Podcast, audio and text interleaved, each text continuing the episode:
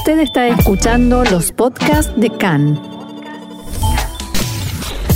CAN, Radio Nacional de Israel.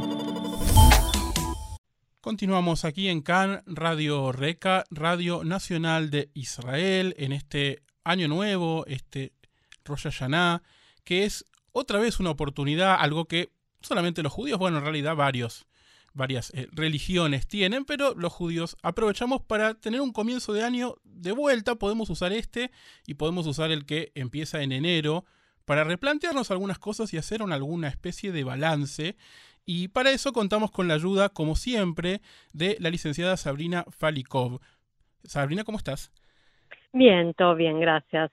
Y bueno, como decía, de alguna manera es inevitable, ¿no? Que, llegue esta fecha, eh, a pesar de que algunos y el año comercial y a veces vivimos más en función de, del año gregoriano, ¿verdad?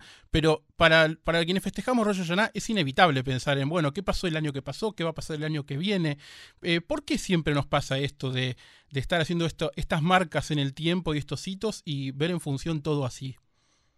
Y uno necesita algo en concreto, ¿no? Un número en concreto que nos habilite, digamos, nos abra la puerta a la reflexión. Bueno, ¿qué pasó y qué va a pasar a futuro? Claro. Eh, lamentablemente, el, ser humano tiende a, ir al extremo, ¿no? Necesitar de eso para generar un cambio, ¿no? Por ejemplo, fue la pandemia que llegamos a un extremo tal que el ser humano dijo, bueno, hay algo que tenemos que cambiar. En nuestro caso, en Israel, digamos, el cambio de gobierno, ¿no? Llegamos a un punto de tocar fondo con un gobierno y decir basta. Lamentablemente el ser humano tiende a, digamos, a tocar fondo, a llegar a un momento culmine para hacer un cambio. Y el año nuevo, si bien permite agradecer, reflexionar, e, es, simbólico. Uno debería poder hacer esto todos los días de la vida de uno, no, no tener que llegar al extremo, como decía antes, de, un, de una situación determinada para hacer un, un cambio, ¿no? Ahora, de alguna manera sería menos sano, pienso yo, eh, si nunca hiciéramos esta, este, esta suerte de balance, esta suerte de análisis, ¿no? ¿Qué pasaría si viviéramos todos los días como si no hubiese un año nuevo, como si no hubiese etapas? Eh, estaría por un lado bueno, porque no nos limita en cuanto a, bueno, hoy, hoy me siento a reflexionar, sino que sería algo de todos los días, ¿no? De, y de buscar también eh, proyectos a corto plazo, ¿no? Es el año que viene voy a hacer tal y cual cosa, ¿no? es ir y día a día, es eh, en lugar de exigirnos que tiene que ver con el futuro, es preferir. Hoy prefiero estar conectado con el aquí y ahora. Eh, ¿Qué proyecto tengo para dentro de un día, dentro de dos días, no dentro de un año, no? Es poder ver las cosas más conectadas con el momento presente. Como vos bien decís, si no tuviésemos o sea, esa, digamos, fecha simbólica de Wendy, acá en más, eh, cambiamos de año, empieza un año nuevo, uno daría la posibilidad de un cambio, eh, digamos, día a día, ¿no? ¿Qué, me pasó ayer y qué puedo hacer hoy de diferente?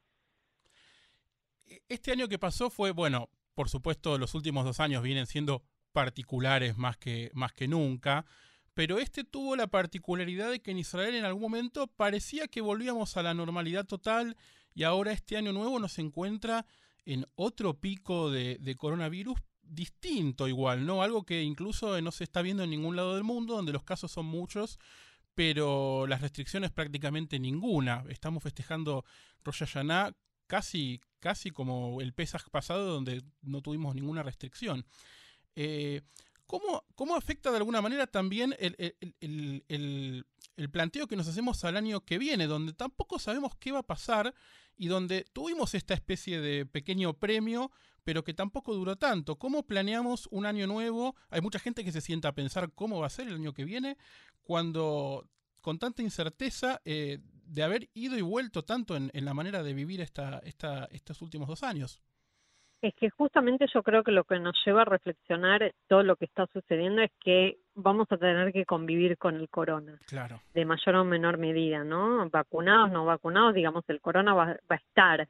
Entonces, justamente la reflexión tiene que ser en base a eso. Bueno, el corona va a seguir estando. ¿Qué hacemos con esto? ¿Me cuido? ¿No me cuido? Eh, pienso en el prójimo, no pienso en el prójimo, digamos, me parece que la reflexión pasa por ahí, ¿no? En algo que, que, llegó para quedarse, lamentablemente. Claro, Entonces hay todo un cambio de, de, paradigma, digamos, que vamos a tener que empezar a hacer o que ya empezamos a hacer desde que surgió el, el corona. Me interesa esto que decís porque tal vez al principio nos negábamos rotundamente, ¿no? Bueno, esto va a pasar unos meses, nos, negamos de alguna manera también al principio, se notó cuando había mucha resistencia a volver a usar el barbijo y después volvimos y la verdad que hoy se ve bastante. Eh, ¿Vos estás notando en, de alguna manera en la calle, en tus pacientes, en tus conversaciones con otros profesionales, cómo eh, está esta idea de que, bueno, vamos a tener que convivir de una manera u otra? No existe esto de, de esto va a desaparecer del todo. Eh, sí, hay una, hay una naturalización de la situación, sí, ha habido un avance, así como al principio era barbijo, no, sí, eh, ha habido un avance y hoy lo veo en mis pacientes y en, el día a día, ¿no? En la calle hay una naturalización de la situación. Lo que sí uno tiene que duelar es la idea de la libertad, ¿no? Esta, esta idea de, bueno, eh, voy a comer a cualquier lado, puedo no vacunarme, no. Si te vacunas tiene ciertas consecuencias y el que decide no vacunarse tiene otras consecuencias, digamos. Eh, viajar tiene consecuencias, ¿no? Hago no cuarentena, ¿dónde puedo viajar? Digamos, hay como una forma de pensar diferente a, a, miras del futuro, ¿no? Digamos, proyectar ya no es lo que era proyectar antes, ¿no? Uno no proyecta tan a largo plazo, uno proyecta, como vuelvo a decir, eh, como dije antes, digamos, más a corto plazo. Entonces, eh, la idea de naturalizar está, pero también hay un cambio de, forma de ver eh, la, la, forma de vivir la vida y la forma de proyectar la vida. Claro, y otra, una cosa de la que siempre conversamos con, contigo es el tema de, de los chicos, de los niños, que de alguna manera parece que también han sabido naturalizar estas restricciones mejor que los adultos, ¿verdad? Sí, no sé si mejor, es diferente, ¿no? E, e, es, diferente porque no hay tanta conciencia en el niño, eh, hay, hay más juego, ¿no? Entonces a través del juego es más fácil inculcar eh, y está más supeditado al adulto, ¿no? A lo que hace el adulto, entonces es un poco más fácil, es diferente. Eh, el adulto es como, como más consciente de lo que sucede, entonces se ve más afectado, ¿no? Más consciente que eh, no puede viajar, que no puede salir a determinados lugares, que, que tiene que hacer determinadas cosas para poder formar parte, digamos, eh, tiene que ver con un nivel de conciencia, ¿no? El niño está, digamos, en edad de juego y, claro y de diversión, con lo cual las cosas pasan desde otro lugar en la vida del niño. Y tal vez eh, por el tema de estar en edad de aprendizaje, ¿no? Porque los adultos ya de alguna manera es como que no queremos aprender más nada, ya creemos que no sabemos todo y de golpe, bueno, nos, nos va cambiando permanentemente lo que sabemos y los niños tal vez tienen como, bueno, permanentemente incorporan cosas nuevas, entonces que incorporen estas reglas eh, no les cambia tanto, ¿verdad? Exacto, exacto, tal cual. ¿Algo más, Sabrina, que quisieras agregar? Bueno, nada, que, les deseo a todos un, un Yanato Gaumetuká y que podamos hacer un cierre de ciclos, ¿no? Yo siempre digo que es bueno cerrar ciclos para, para permitir abrir nuevos ciclos, eh, no quedarnos apegados al pasado, ¿no? Lo que pasó, pasó, es, es real, ¿no? Eh, no quedarse con, con cosas por decir o cosas por hacer, sino cerrar ciclos para poder dar un lugar a lo nuevo, ¿no? Cuando se apaga una luz se enciende otra, ¿no? Es una forma simbólica de decir, bueno, llega algo nuevo, ¿no? a, qué, ¿A qué me preparo en este año no? Y de vuelta, como hablamos al principio, simbólicamente, porque uno puede hacer esa reflexión cualquier día del año. Claro, claro.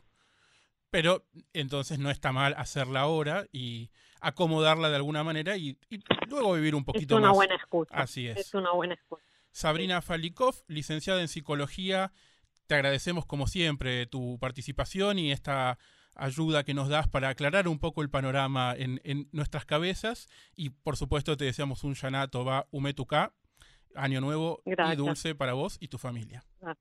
Haxamech para todos los oyentes y para todos ustedes. Gracias. Bye.